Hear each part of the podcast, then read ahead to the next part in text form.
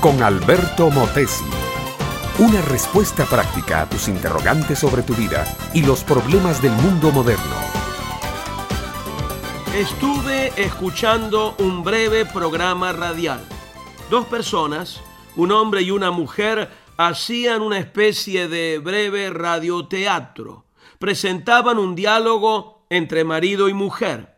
Estaban cumpliendo 25 años de casados y querían hacer una celebración en la casa sencilla pero emotiva.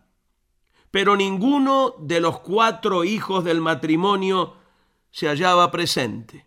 El hijo mayor se había ido por el fin de semana sin siquiera decir a dónde. La hija mayor había ido de paseo con unas compañeras de colegio. El hijo tercero había salido con su equipo de fútbol y la hija menor había ido a visitar a una tía y no volvería hasta el próximo lunes. En fin, que ese matrimonio, bueno y todo como era, se hallaba solo y precisamente cuando querían celebrar el vigésimo quinto aniversario de casados.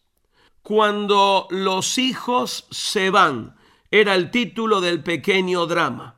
Pequeño en tamaño de radioteatro, grande, muy grande cuando ocurre en la vida real. La verdad es que casi todos los matrimonios viejos padecen abandonos parecidos. Los hijos están sujetos al padre y a la madre cuando son pequeños, cuando tienen hasta 12 o 13 años. A partir de esa edad ya manifiestan su deseo de independencia y libertad. Tal parece que la casa los ahoga, que la presencia de los padres los asfixia. Quieren salir, quieren escapar, quieren vivir lejos. No es que aborrezcan a los padres, eso muy rara vez ocurre. Simplemente no se entienden con los padres, no gustan de ellos, no hablan el mismo lenguaje, no tienen los mismos pensamientos, sus sentimientos y gustos son diferentes. Entonces, los hijos se van. En cuanto alcanzan un poco más de edad, levantan el vuelo y se van. Los padres quedan solos, empiezan a sufrir el shock del nido vacío. El hombre resiste un poco más, pero la madre llora mucho. ¿Qué se les puede aconsejar a los matrimonios que llegan a sufrir la misma situación? Bueno, el programita radial que precisamente se llamaba Mini Maxi Dramas aconsejaba buscar en Cristo el amigo y compañero que nunca abandona, ese consuelo que ni aun los hijos pueden dar.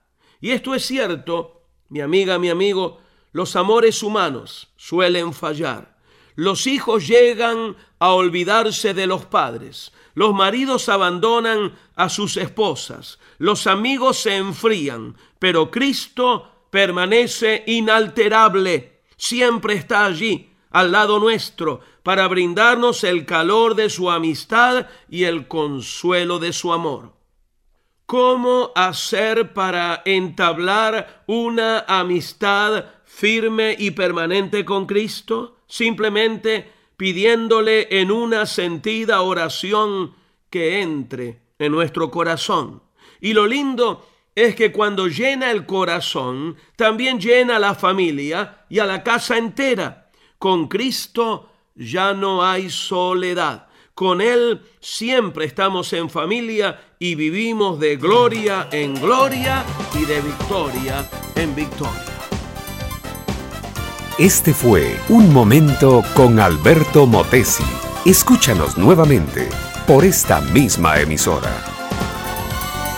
Educación que transforma. ¿Te quieres preparar mejor? Visita albertomotesiuniversity.com y pulsa el botón de la escuela virtual.